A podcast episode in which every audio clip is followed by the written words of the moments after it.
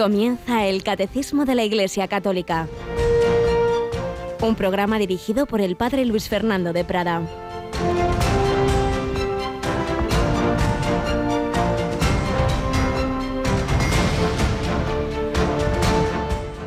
El Señor es el Espíritu, y donde está el Espíritu del Señor hay libertad.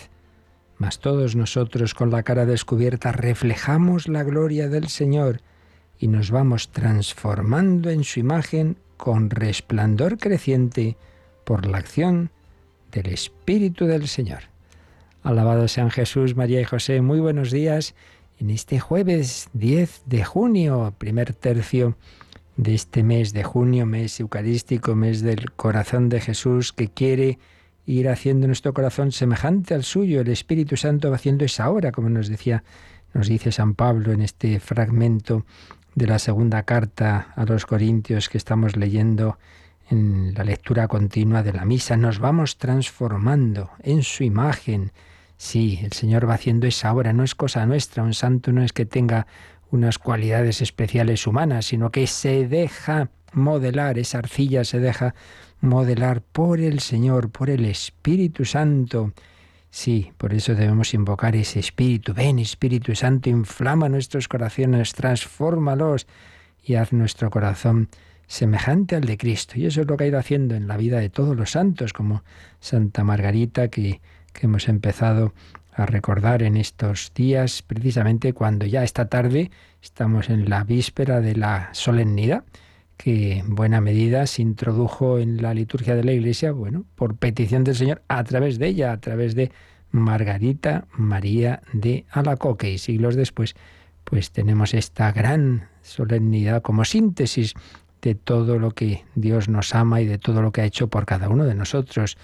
Todo viene de un amor de Dios, un amor hecho carne en el corazón de Cristo. Tenemos con nosotros a Yolanda Gómez. Buenos días, Yolanda. Muy buenos días, Padre. Pues recordamos que precisamente esta fiesta, al ser solemnidad, pues ya en la tarde de hoy ya tiene una primera misa de vigilia que nosotros hoy retransmitimos desde un hermosísimo lugar, ¿verdad? Sí, desde Valladolid, la Basílica Nacional de la Gran Promesa. Y una misa que además va a ser, estar presidida por el obispo de San Sebastián, por Monseñor José Ignacio Monilla. Luego mañana por la mañana nuestra misa de 10 desde la parroquia castrense será desde ahí, pero lógicamente con más tiempo por ser solemnidad tiene dos lecturas, credo, decir, gloria, todo lo propio de las grandes solemnidades. Ya a la tarde nos vamos a la gran, hermosísima también ciudad de Santiago de Compostela y desde ahí tendremos de nuevo la misa tranquilamente a las siete y media de la tarde. Y recordemos también que el sábado, si Dios quiere, pues entra como arzobispo de Sevilla don José Ángel Saiz Meneses. También vamos a compartir luego en antena, ¿verdad? Sí, lo podrán eh, escuchar en directo en Radio María el sábado a partir de las 11 de la mañana. Estaremos ahí retransmitiendo esta toma de posesión de Monseñor José Ángel Saiz Meneses. Pues también a él le encomendamos especialmente a la Virgen, porque el día siguiente al Sagrado Corazón, Sagrado Corazón siempre es el viernes de la octava del Corpus y el sábado que le sigue eh, celebramos el Inmaculado Corazón de María.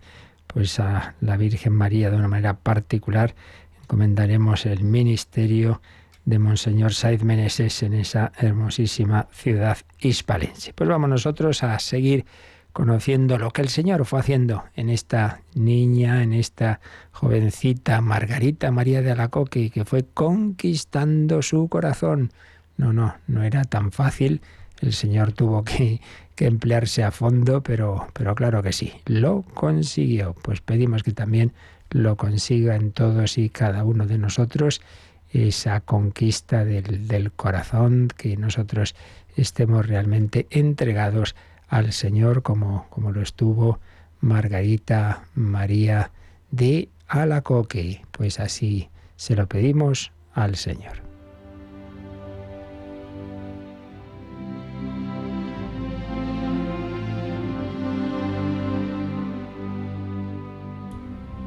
De la autobiografía de Santa Margarita María. Ayer habíamos visto cómo desde pequeña la gracia de Dios actuó de una manera muy fuerte en el alma de esta niña, cómo se había, sin saber las palabras que decía, se había consagrado, había consagrado su pureza había hecho voto de perpetua castidad. Había tenido pues una especial también relación con la Virgen María, como de pequeñita rezaba el rosario, de, rodillas, las rodillas desnudas en tierra, etc. Va a tener pronto muchos sufrimientos. Muere su padre prontito, en 1655, es decir, cuando, cuando ella tenía ocho años, nada más, con ocho añitos, escribe, perdí a mi padre muy joven, y como era la única hija, y mi madre encargada de la tutela de sus cinco hijos paraba muy poco en casa, me eduqué por este motivo hasta la edad de ocho años y medio, sin otra educación que la de los domésticos y campesinos. Nota que nos pone aquí el padre Pablo Cervera, que edita esta edición de la autobiografía, sí había tenido otras hermanas, dos, pero habían muerto pequeñitas. Era frecuente la mortalidad infantil, pues cuántas familias abiertas a la vida con muchos hijos, pero tenían este, este, esta dolorosísima experiencia de perder algún niño.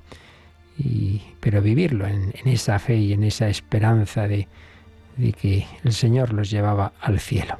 Bueno, pues Margarita con esta situación que nos dice de su madre que tiene que estar ya sin su marido educando a los hijos, etcétera, la llevan interna a las clarisas de Sarols, donde escribe me prepararon para comulgar cuando tenía unos nueve años y esta comunión derramó para mí tanta amargura en todos los placeres y diversiones infantiles que no podía hallar gusto en ninguno, aunque los buscase con ansia, pues en cuanto quería tomar parte en ellos con mis compañeras, sentía siempre algo que me separaba de allí y me empujaba hacia algún rinconcito, sin dejarme reposar hasta que lo hubiese hecho. Es decir, esa comunión le dio, por un lado, un gusto tan grande de lo que es el amor de Jesús, que por otro lado, todo lo demás se le hacía insípido, se le hacía incluso amargo. Estaba claro que tenía una vocación especial, una vocación religiosa muy particular,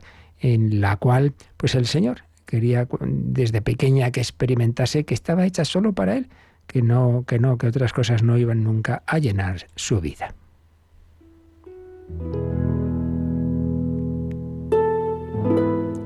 Así que el Señor la llamaba a separarse de los juegos y luego me hacía ponerme en oración, casi siempre postrada, o con las rodillas desnudas en el suelo, o haciendo genuflexiones con tal de que no me vieran, pues sufría un extraño tormento cuando me descubrían. Tenía grandes ganas de hacer todo lo que veía practicar a las religiosas, considerándolas a todas como santas, y pensando que si yo fuese religiosa llegaría a ser como ellas. Eso me hacía tener grandes ganas de serlo, y yo solo aspiraba a ello, aunque no eran, a mi parecer, suficientemente recogidas para mí. Estas que en cuyo internado estaba. Como no conocía otras, pensaba que debía quedarme allí. Aprovecho para hacer un par de comentarios. Uno, que no pensemos, ya lo decía ayer, que, Dios no puede realmente actuar en las almas de, de los niños. Lamentablemente en nuestros tiempos pues tan de tan poca fe o incluso pues de apostasía en muchos casos, pues demasiadas situaciones conocemos de vocaciones de, de jóvenes con grandísima oposición familiar. Y uno se da cuenta de que realmente, mm, en muchísimos casos, no digo en todos, pero en muchos casos, es que esos familiares no creen que Dios pueda actuar en el alma de las personas. Entonces, ¿qué creen? Pues que alguien, como dirían popularmente, les ha comido el coco. Claro, es que el cura, es que las monjas, es que no creen que Dios realmente pueda atraer por dentro. Luego otros casos habrá, el tema ya será más discutible si, si en efecto está bien discernido, ¿no? Pero muchísimas veces es esto, que no se cree en que Dios actúe en el alma de, de esa persona. Pues vaya que se actúa, vaya que se actúa. Pero un segundo comentario distinto es que, mm, ya lo hemos dicho también muchas veces, pero conviene recordarlo una y otra vez. Cada santo, cada uno de nosotros tenemos un camino distinto. Entonces, a Margarita María Dios la iba a llevar por uno bastante especial, para empezar porque iba a ser eh, religiosa contemplativa, pero además, bueno, con un camino pues muy suyo. Entonces hay quien se agobia, ay, si esta santa, este santo hizo eso y tengo que hacerlo. No, no, no, no. Lo hizo él porque a él se lo pidió Dios, a ti no. Es decir, que no tiene todo el mundo que hacer esto que aquí estamos diciendo, ¿no? Entonces, que no jugar con los demás niños y irme a una esquina. No, eso era para ella. Pero ya lo decía San Francisco de Sales. En la vida de los santos hay cosas para admirar, pero no para imitar. Eso ya depende de la vocación del camino de cada uno.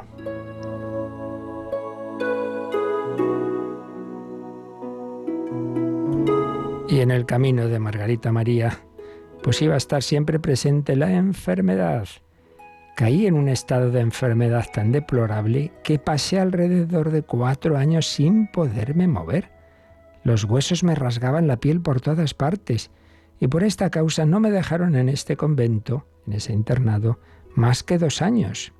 No pudo hallarse en definitiva ningún remedio a mis males, más que el de consagrarme con voto a la Santísima Virgen, prometiéndole que si me curaba, sería un día una de sus hijas. No, no se curaba por medios humanos, hizo este voto.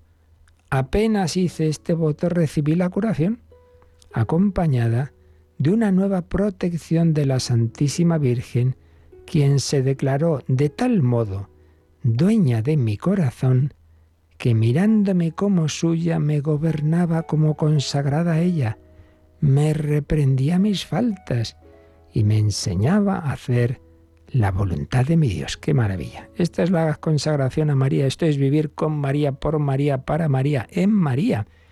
Me recuerda lo que nos ha contado aquí Margarita, lo que tiempo después, siglos después, le pasaría a otra niña francesa, Teresita, también tuvo una extraña enfermedad que no había manera de tipo psicológico, no se curaba, no se curaba hasta que llegó ese momento que ella llama la sonrisa de la Virgen, la famosa Virgen de la Sonrisa, una imagen que tenían en casa, vio que, que, se, que se iluminaba, que la sonreía. Pues no fue alucinación, porque en efecto se curó instantáneamente. Sí, sí, Dios actúa, vaya que se actúe, y a veces de manera milagrosa. Pues bien, Margarita María con esa, esa promesa que, hizo, de, claro, no porque sí, no es porque me cura si me hago monja, no es eso, sino porque ella ya sentía desde pequeña, como hemos visto, una atracción a la vida religiosa. Ella promete que lo hará. Apenas hizo ese voto, se cura y tiene una especialísima relación con la Virgen María. Dueña de mi corazón, me gobernaba como consagrada a ella, me reprendía mis faltas y nos pone un ejemplo. Me sucedió una vez que estando sentada rezando el rosario, se me presentó delante y me hizo esta reprimenda, que aunque yo era aún muy joven, jamás se ha borrado de mi mente. Hija mía, me admiro de que me sirvas con tanta negligencia. La Virgen, vaya, la educaba y en la educación entraba también algún regaño. De oye, oye, estás un poquito tibia hoy, ¿eh? Ahora, ¿por qué no te has arrodillado o lo que sea, no? y cómo la enseñaba. Estas palabras dejaron tal impresión en mi alma que me han servido toda mi vida. Recordemos lo que dice la carta a los hebreos. Eh, nos quejamos si Dios nos castiga, pero qué padre hay que no reprenda a sus hijos. Pues malos, malos educadores. Hoy día hay muchas, eh, ¿cuántas veces lo he oído esto? Oh, en mi época, como llegar a casa con un regaño del profesor, me caía el regaño de mis padres. Hoy día el regaño le cae a los profesores, porque no mi niño, mi niño, siempre tiene razón. Pues no, hombre, no. También hay que saber educar con amor y con cariño y con paciencia, pero también reprender, pues así lo hace la Virgen María con Margarita. No está mal la educación. Pues se lo pedimos a la Virgen que también nosotros, que a nosotros nos eduque, que queremos ser suyos, que queremos hacer la voluntad de Dios, que, interceda ante su Hijo para que haga nuestro corazón semejante al suyo. Y ahora pues vamos a, a profundizar con María y con todos los santos en la doctrina de su Hijo.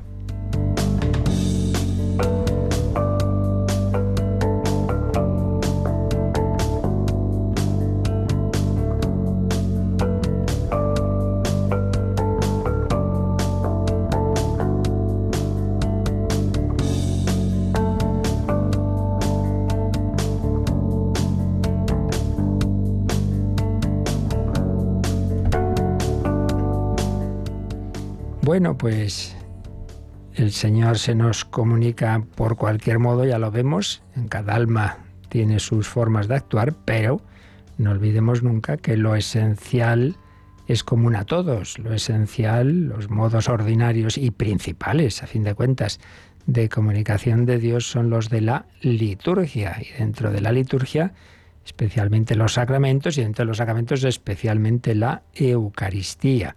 Pero a través de todo ello es Jesucristo quien actúa. Jesucristo, que ya veíamos, terminábamos ayer ya, el apartado anterior de quién celebra la liturgia.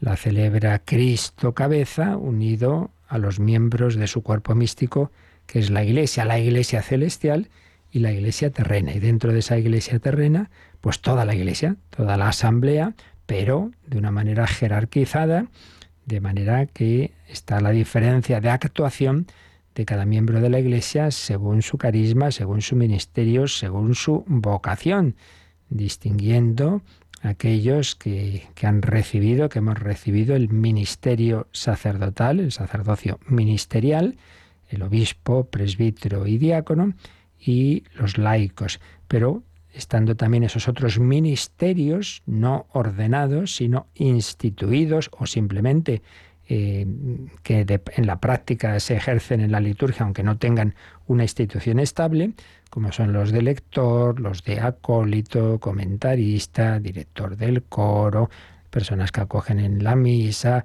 etcétera, etcétera. Diversos ministerios. Esto es lo que ya vimos, quién celebra. Y ahora entramos en cómo, cómo se celebra, qué entra en la celebración. Ayer ya dábamos un, breve panorama introductorio de que aquí vamos a hablar mm, de palabra, de signos, de símbolos, de gestos, de, posturas, de, acciones, de canto, de música, de imágenes, pues muchos elementos, porque Dios no, no nos ha dado unas meras palabras así, una cosa ideológica de, de inteligencia a inteligencia, no, no, somos seres corporales, espirituales, sociales, simbólicos, y, Dios que nos ha creado así, pues se nos ha comunicado así, no solo con ideas abstractas, no, no, con palabras, pero también con gestos, con acciones. Toda la historia de la salvación está llena de acciones de Dios. El cristianismo ante todo es un acontecimiento, alguien. El centro de la vida cristiana es el, el Hijo de Dios hecho hombre que nació en un sitio concreto en Belén, que fue concebido en Nazaret, que vivió en Galilea, que, que actuó de una manera tal cual, en tal forma y, en sitios muy concretos y con acciones visibles y con, y con elementos materiales todo eso y por supuesto antes la acción de Dios con el pueblo de Israel, pues con un montón de acciones, ¿no? como el paso del Mar Rojo, como la, las teofanías, la teofanía en, el Sinaí, como el paso del Jordán, etcétera, etcétera, etcétera. Pues bien, todas esas acciones de Dios en la historia de la salvación, también hay acciones de Dios, acciones en la liturgia, no simplemente palabras. Esto es lo que vamos a ver. Y antes de entrar en ello, pues vamos a echar un ojo a, la, síntesis que nos hace don Julián López Martín en este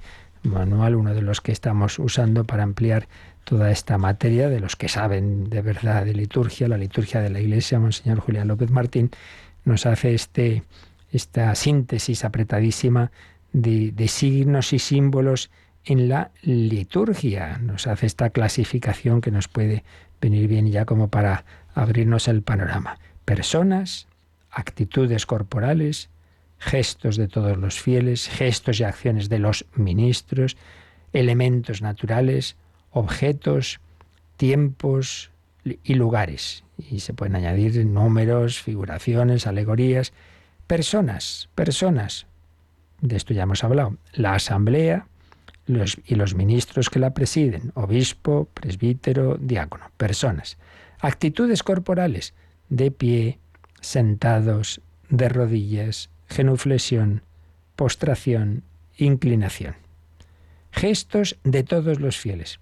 Hacer la señal de la cruz, darse la paz, golpearse el pecho, caminar, ir en procesión y peregrinar, llevar las ofrendas, el pan y vino al altar, llevar un cirio encendido en la mano, comulgar, cantar, aclamar, orar en silencio, ayunar, etc.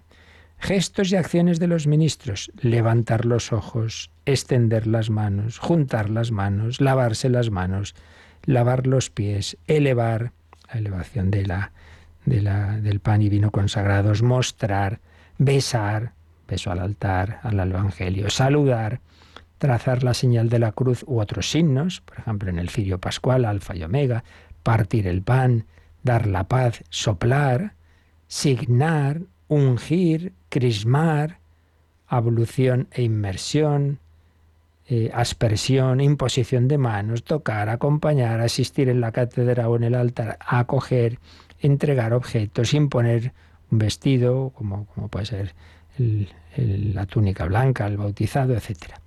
Elementos naturales, agua, pan, vino, aceite, sal, leche y miel, luz, oscuridad, fuego, cirio pascual, cirio encendido en la mano, ceniza, perfumes, incienso, flores, ramos, etc. Objetos, cruz, iconos e imágenes, candelabros, lámpara, evangeliario, libros litúrgicos, vestidos litúrgicos, vestido bautismal, colores litúrgicos, insignias, el anillo, báculo, palio, vasos sagrados, campana, manteles corporales, palia, conopeo, tiempos, día, noche, horas, vigilia, semana, estación, año, domingo, fiesta, octava, cuaresma, cincuentena, año jubilar, etcétera, etcétera. Lugares, iglesia, puerta, nave, presbiterio, cátedra, sede, ambón, altar, bautisterio, fuente bautismal, lugar penitencial, cementerios, etcétera, etcétera, etcétera. Bueno, pues ya veis, la de elementos, la de elementos que, que pueden entrar en las diversas celebraciones litúrgicas, ¿eh? un montón, desde las personas hasta los objetos, las, posturas, los gestos de unos y de otros, los tiempos, los lugares, todo ello entra, todo ello entra, porque, repito, la liturgia, la liturgia no es, no es eh, una mera eh, enseñanza doctrinal, no, no, no, no, no, es la acción de Dios a través de todos estos elementos. Bueno, pues es lo que vamos a empezar a ver en este apartado a partir del 1145, que a su vez se divide en estos subapartados. El primero de ellos, signos y símbolos. Luego, palabras y acciones, canto y música e imágenes sagradas. Pues empezamos con signos y símbolos. Así que, Yolanda, leemos el número 1145. Una celebración sacramental está tejida de signos y de símbolos. Según la pedagogía divina de la salvación, su significación tiene su raíz en la obra de la creación y en la cultura humana, se perfila en los acontecimientos de la antigua alianza y se revela en plenitud en la persona y la obra de Cristo.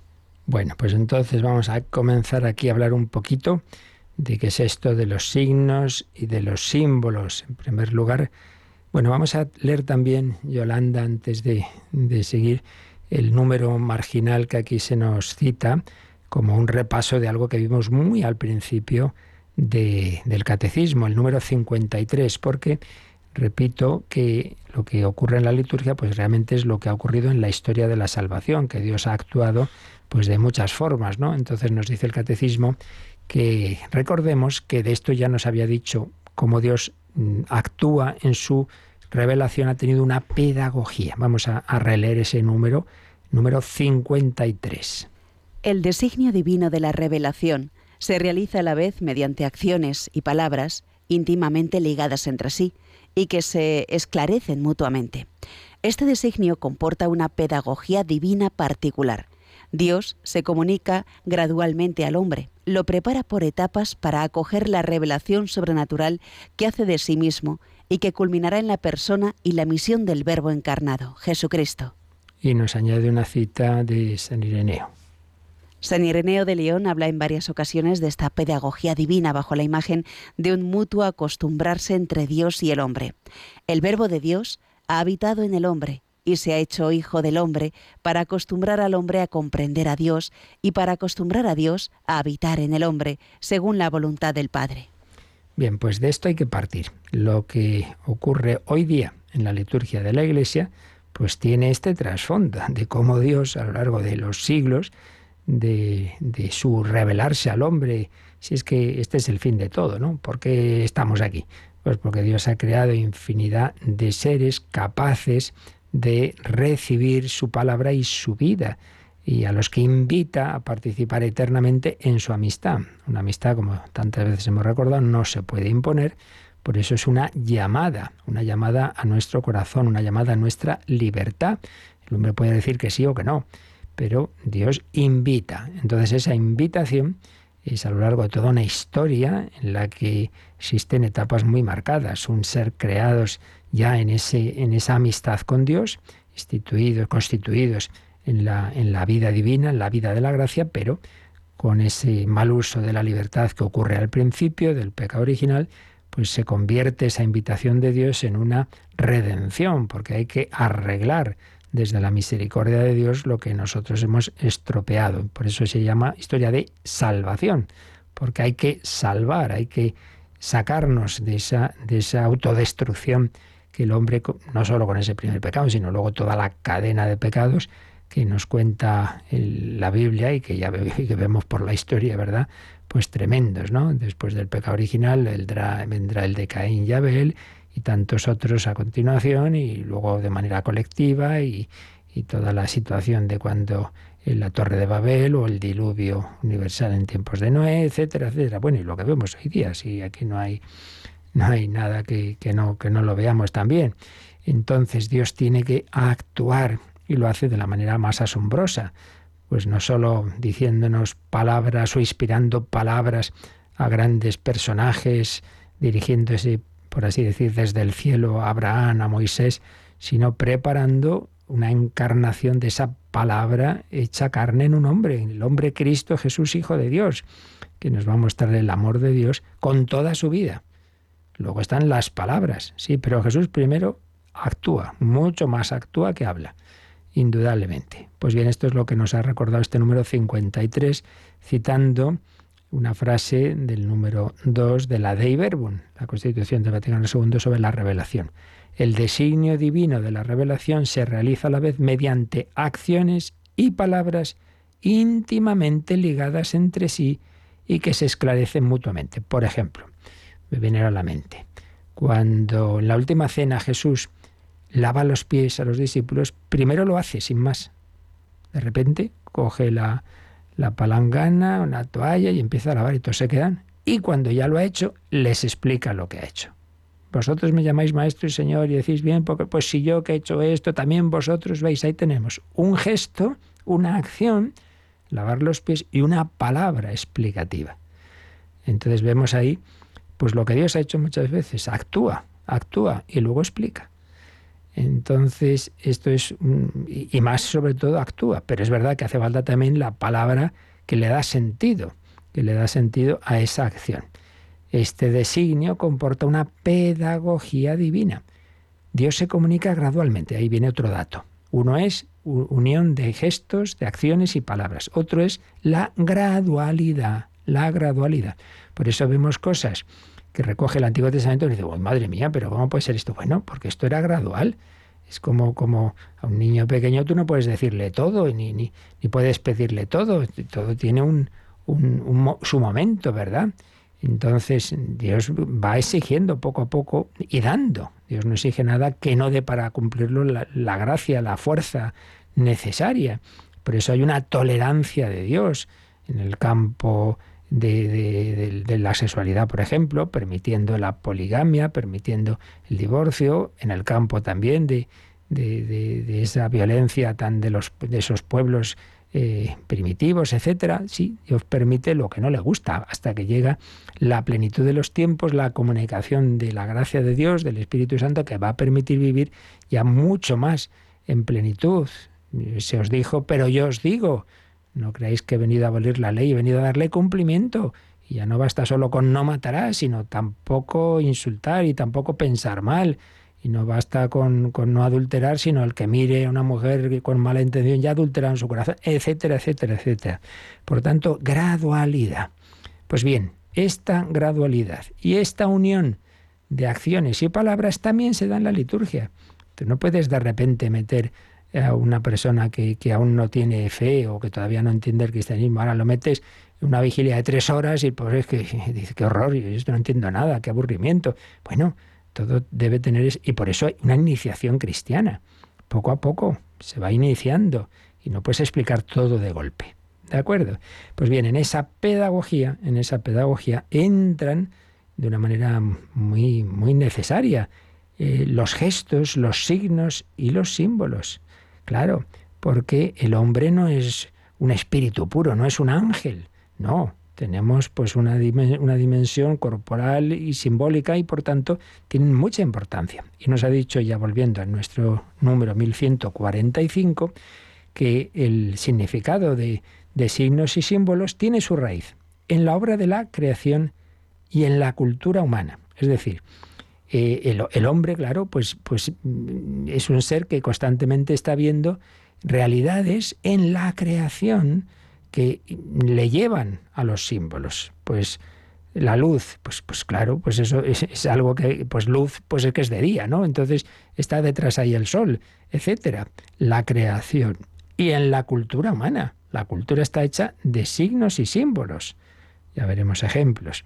Entonces esto que es natural, todos los pueblos y culturas, siempre hay, siempre hay signos y símbolos. Esto Dios lo va a usar en la revelación del Antiguo Testamento. Por eso dice, este significado de, de, estas acciones tiene su raíz en la obra de la creación y en la cultura humana, se perfila en los acontecimientos de la antigua alianza y se revela en plenitud en la persona y la obra de Cristo. Pues esa revelación tiene siempre un punto de partida en la creación y luego todo el desarrollo del, pueblo de Israel y finalmente culmina en Cristo que instituye el nuevo pueblo en continuidad con, con esas doce tribus de Israel, el nuevo pueblo de Dios sobre los doce apóstoles y, y que es la vida de la Iglesia hasta la segunda venida del Señor. Este es el, panorama, ¿verdad? Así pues, por ejemplo, las grandes fiestas que, que, celebran los judíos y celebramos nosotros tienen un punto de partida en la creación. La Pascua, punto de partida, la primavera, la vida vencida a la muerte. Hoy parecía que en el invierno aquí ya las hojas se caían, los animales invernan, hoy ha vencido la... No, no, no, no. Después del invierno viene la primavera. Entonces, qué maravilla, se celebra la vida. Bueno, punto de partida en la creación. Segundo, en la antigua alianza, Israel está esclavo en Egipto, pero Dios lo libera. Qué maravilla, Dios nos ha salvado. Entonces, la Pascua de la liberación de la esclavitud, el Cordero Pascual, ya no simplemente es el primer animalito de primavera que ofrecemos, sino el Cordero símbolo de cómo Dios nos ha salvado de la esclavitud, etc. Pues primer paso, la creación, la, la primavera, segundo paso, la Pascua histórica de Israel, tercero y principal, la muerte de Cristo, parecía que tenía la última palabra, pues no, viene la resurrección. Entonces celebramos la victoria de la vida de Cristo resucitado. Y cuarto paso, que eso se aplique en nuestra vida. Yo también tantas veces estoy en experiencias de muerte, de pecado, de que parece que esto se termina, mi vida no tiene sentido, soy esclavo de, mis vicios. Dios actúa, Dios te convierte, Dios te salva, como intervino en la vida de Margarita María. Y entonces es tu Pascua personal. ¿Veis? Pues todas esas dimensiones para culminar en esa acción salvadora de Cristo en cada uno de nosotros. Y si somos fieles a ella, pues celebraremos eternamente esa victoria en el cielo. Vamos a contemplar, a dar gracias a Dios de toda esa historia de salvación que está encerrada, por así decir, en ese corazón de Cristo, en ese símbolo, en ese resumen del amor de Dios. Todo lo que ha ocurrido tiene su explicación en ese corazón que se abrió en la cruz, en ese corazón que nos ama a cada uno de nosotros.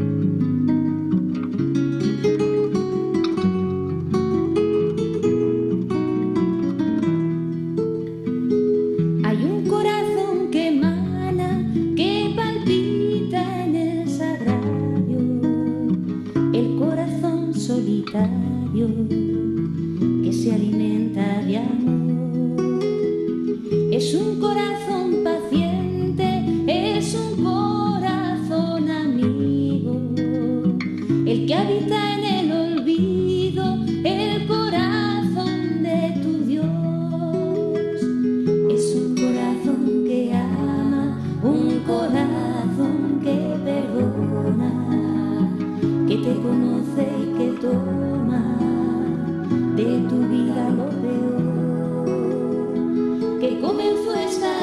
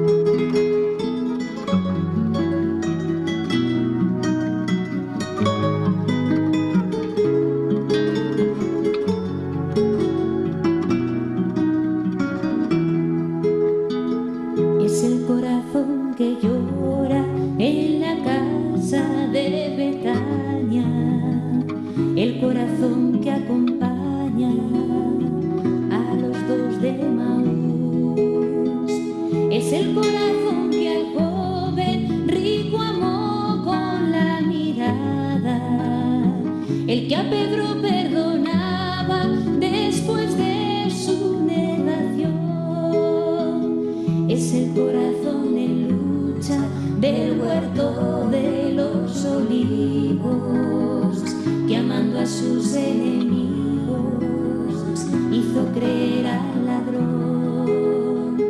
Es el corazón que salva por su fe a quien se le acerca, que mostró su herida abierta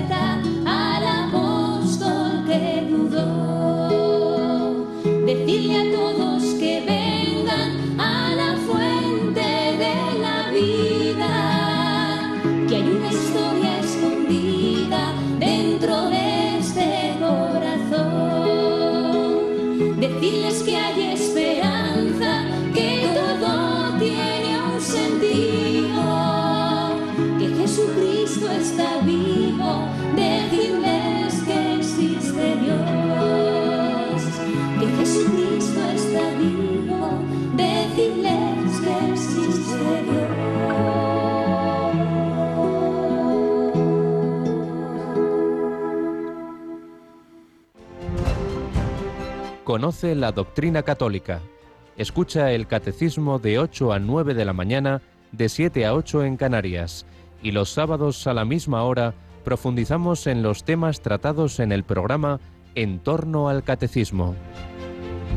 Decid a todos que todo tiene, todo tiene un sentido. ¿Cuántas veces el hombre anda perdido? ¿Qué sentido tiene todo? ¿Qué sentido tiene la vida? Pues sí, nos cuesta tantas veces. Y es que si no lo vemos desde arriba, pues antes o después entramos en esa oscuridad.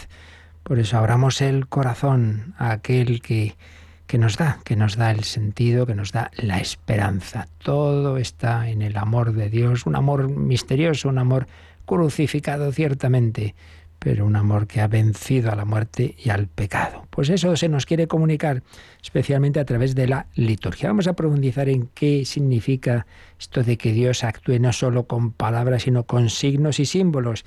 Vamos a otro manual clásico, el de los padres Abad y Garrido, que explicaba, en resumo, pues la dimensión significativa de la liturgia, recordando lo que acabamos de decir, ante todo, que, hay un diálogo entre Dios y su pueblo. Toda la historia es ese diálogo, diálogo eh, en que Dios anuncia y ofrece al hombre su salvación, el cual está invitado a aceptarla. Tiene que escucharla y luego responde negativamente o afirmativamente. Ojalá como María, aquí la esclava del Señor, o como Samuel habla, Señor, que tu siervo escucha, pero por desgracia podemos decir que no. Hay un diálogo, pero nos recuerdan estos autores que la liturgia no es solo diálogo. Tengamos en cuenta que, que en efecto hay un diálogo en la liturgia, ¿verdad? Todas esas oraciones que dice el sacerdote y, responde el pueblo desde lo más básico, el Señor esté con vosotros y con tu espíritu, es decir, contigo, que, que, también esté en ti, pero tantas otras palabras, ¿no? Levantemos el corazón, lo tenemos levantado hacia. Pero no solo es diálogo, es también acción, lo que estamos diciendo. Acción, una acción divina y el correlativo compromiso humano, y esto se realiza sobre todo en los sacramentos.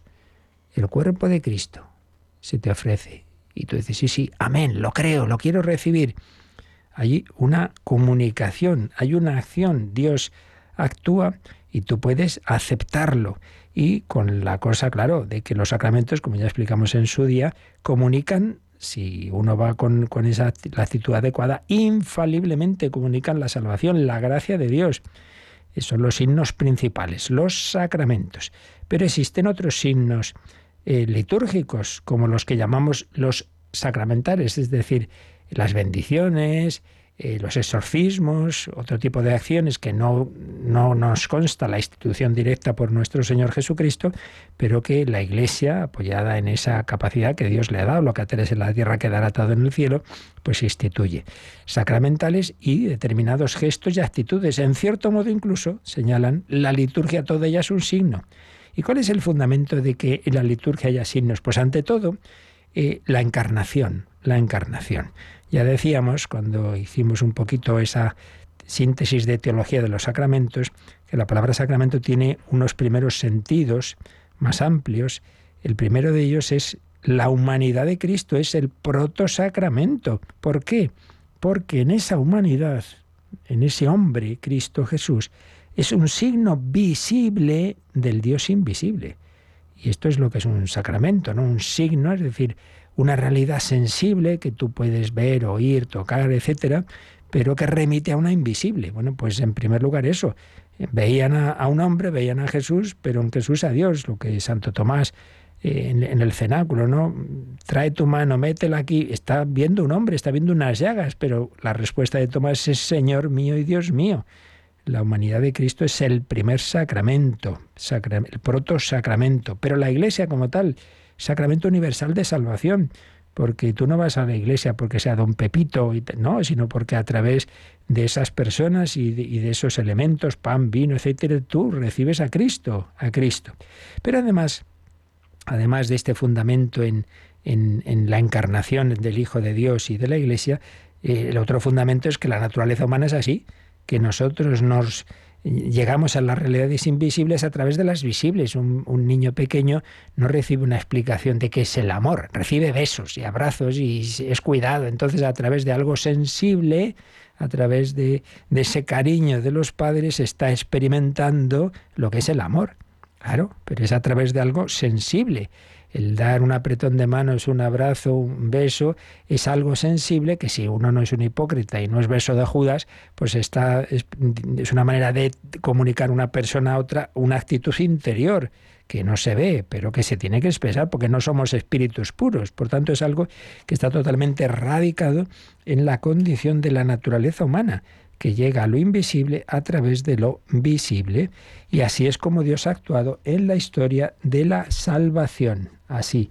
Y por eso vemos en esa historia de la salvación, pues muchos elementos sensibles, ¿no? El paso del mar rojo, el maná, eh, la serpiente de bronce, y en el caso de Jesús, pues, pues milagros con con elementos materiales como en el ciego de nacimiento, como en el sordo mudo, o podríamos decir también el agua convertida en vino. Por tanto, mm, hay un enraizamiento de los signos litúrgicos en la encarnación de Cristo, en la naturaleza humana y en la historia bíblica. Y por eso, en realidad, podemos decir que prácticamente todos los signos que se usan en la liturgia tienen mm, tienen un fundamento bíblico. En muchísimos casos, quizá de alguna manera en todos. Dicho esto, ¿qué son signos, qué son símbolos? Bueno, hay que decir que en esto eh, no, no es que sea digamos, todos los autores usen las palabras exactamente en el mismo sentido. Bueno, vamos a ver cómo lo explican estos autores, más o menos esto es lo que se suele decir, pero bueno, tampoco vamos a andarnos aquí en distinciones muy académicas y escolásticas. Signo, así en general, es una realidad que orienta hacia otra distinta. Típico ejemplo. Ves humo, pues es que hay fuego, ¿verdad? El humo, algo que tú ves, te lleva a algo que en ese momento puedes no estar viendo. Desde lejos ves el humo y dirás, uy, ¿qué, qué está ardiendo allí? Entonces, hay siempre un doble elemento, un significado y un significante. El significante, el humo. Esto indica que aquí hay gato encerrado, ¿no? Y el significado, pues, pues ¿a qué me remite esto? Por supuesto, lo principal es el significado, a lo que, a lo que me remite, lo que yo no estoy viendo, pero llego a ello a través del significante. El signo implica los dos elementos unidos. Por tanto, siempre hay una relación entre esos dos elementos. El significante manifiesta y oculta a la vez el significado. Tiene una semejanza con él, pero es más imperfecto. Bueno, está claro, yo veo agua. Bueno, pero el agua me remite a que Dios actúa en el alma, le da la vida, la limpia del pecado. El significante es el agua, el significado es la acción de Dios en el sacramento del bautismo. Hay una semejanza, claro, porque hombre, es verdad que el agua pues tiene que ver con vida, tiene que ver con limpieza, pero evidentemente el, significado es mucho más fuerte que lo que simplemente veo.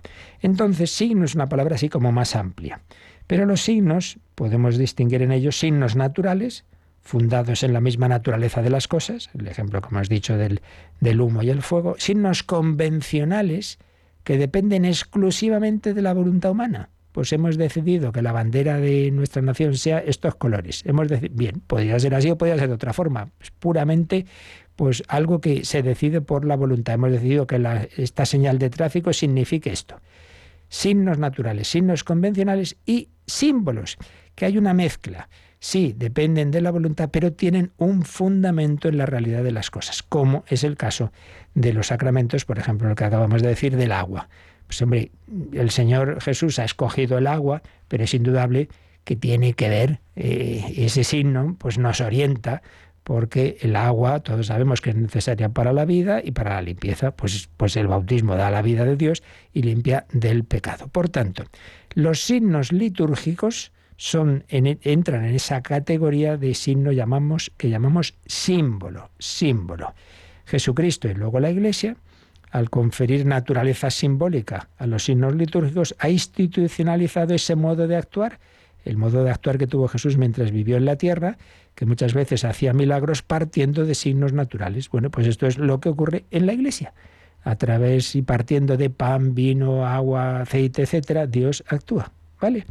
Y finalmente, recordemos que los símbolos litúrgicos son obviamente signos de sentido religioso, es decir, siempre remiten a la unión con Dios, a la salvación que, ha realizado el Señor en Cristo a través de la Iglesia, nos llevan a dar culto a Dios y nos santifican y tienen siempre un, triple, una triple característica o vertiente. Por un lado, algo de presente, hacen presente esa gracia de Dios, que nos santifica y nos permite dar culto a Dios, tienen un sentido de mirada al pasado, porque rememoran lo que ocurrió en el Antiguo Testamento, por ejemplo, lo que decíamos antes de la Pascua y sobre todo en la acción de Cristo, y tienen un sentido de futuro, porque anticipan lo que será pleno y definitivo en la escatología. Bueno, así como un panorama siempre sencillo, porque aquí tenemos que resumir lo que en, asignaturas de teología se puede dar en, dos meses, lo hemos dicho aquí en unos minutos, pero creo que es suficiente para introducirnos a este apartado. Signos y símbolos. La liturgia no solo son palabras, no son doctrinas, sino que es la acción de Dios a través de la liturgia de la Iglesia que nos entra por todos los sentidos, por los ojos, por los oídos, por el tacto. El Señor se acomoda a nuestra forma de ser simbólica. Pues lo dejamos aquí e iremos viendo esos signos y símbolos. Cuanto mejor los entendamos, pues también mejor participaremos, como decíamos ayer, esa participación interna y externa en la sagrada liturgia. Pues agradecemos al Señor especialmente pues ese regalo del pan angélico de que es la Eucaristía y los demás sacramentos y tenemos unos momentos también para vuestras posibles consultas. Participa en el programa con tus preguntas y dudas. Llama al 91005 9419. 91005 9419. Puedes escribir un mail a catecismo radiomaria.es o escribirnos un mensaje al teléfono de WhatsApp 668 594 383 668 594 383.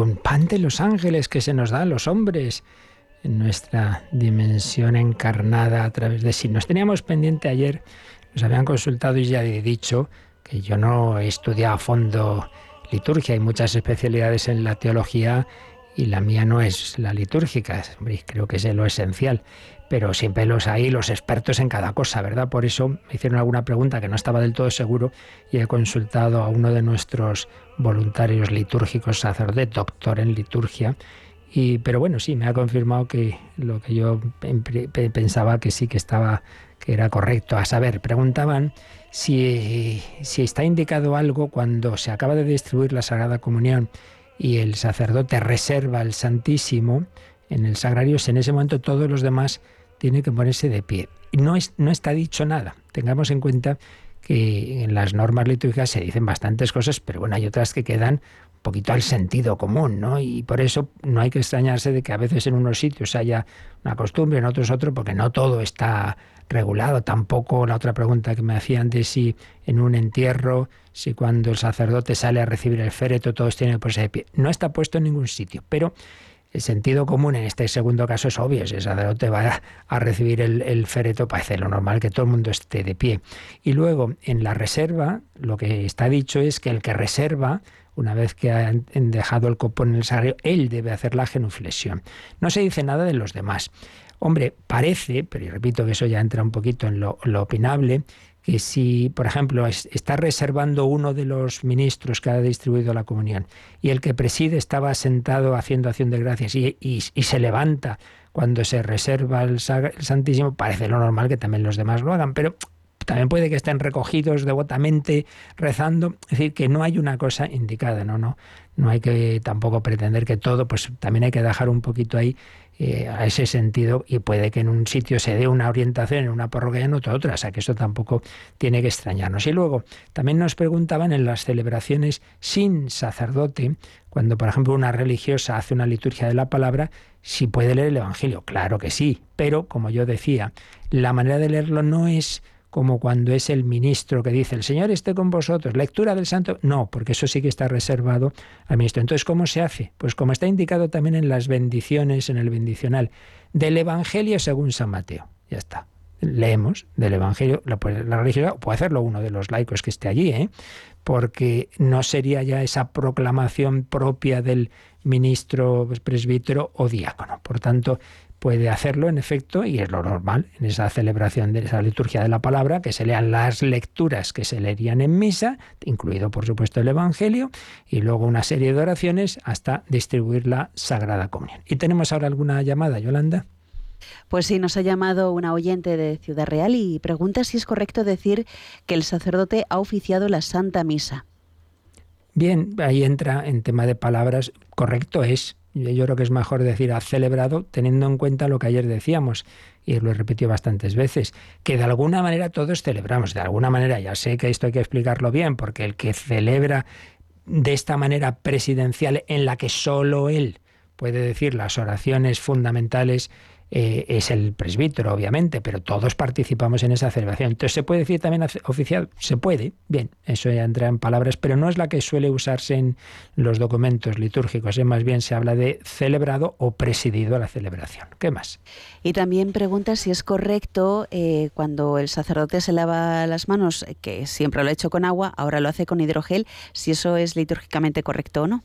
Vamos a ver, aquí claro hay que tener en cuenta que lo que estamos viviendo en la pandemia son todo circunstancias absolutamente excepcionales que no tienen que ver con la liturgia, sino con la sanidad. Eso, eso para empezar, ¿no? Hombre, yo creo que, que aquí se mezclan cosas el lavatorio de manos antes del ofertorio es una cosa y lo normal es hacerla con agua. Otra cosa es antes de distribuir la comunión. Ahí es donde tiene su sentido el hidrogel, claro, para, para eso mm, la mayor seguridad posible de cara a esa distribución de la comunión. Me extraña que esto mm, lo hagan en, el lavatorio. De, pues hombre, en principio no, eh, debe ser con agua. Pero bueno, digo que en estas cosas, la pandemia es todo tan excepcional que yo creo que tampoco hay que armarse muchos líos porque, bueno, pues son circunstancias que ya no, no tienen que ver. Esto ya no es un tema litúrgico, es un tema sanitario, pero lo suyo en efecto no sería ahí, sería en la comunión. Muy bien, pues seguiremos entrando en este mundo de la liturgia, que, que el Señor nos ayude a vivirla cada vez mejor. Yo recuerdo que precisamente esta tarde ya entramos en esa solemnidad del Sagrado Corazón de Jesús con la Santa Misa desde la Basílica de, de la Gran Promesa de Valladolid con Monseñor Monilla a las siete y media de la tarde. La bendición de Dios Todopoderoso, Padre, Hijo y Espíritu Santo, descienda sobre vosotros. Alabado sea Jesucristo.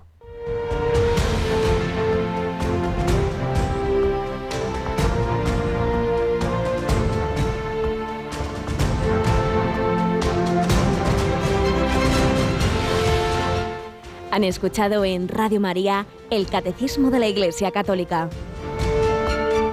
Un programa dirigido por el Padre Luis Fernando de Prada.